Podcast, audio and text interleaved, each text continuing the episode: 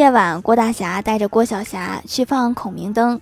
孔明灯升上天之后，郭大侠对儿子说：“快许愿，很灵的。”郭小霞看着逐渐远去的孔明灯，食指扣于胸前，大声说：“我想让它立刻飞回来。” 你这是给孔明灯出了一个难题呀！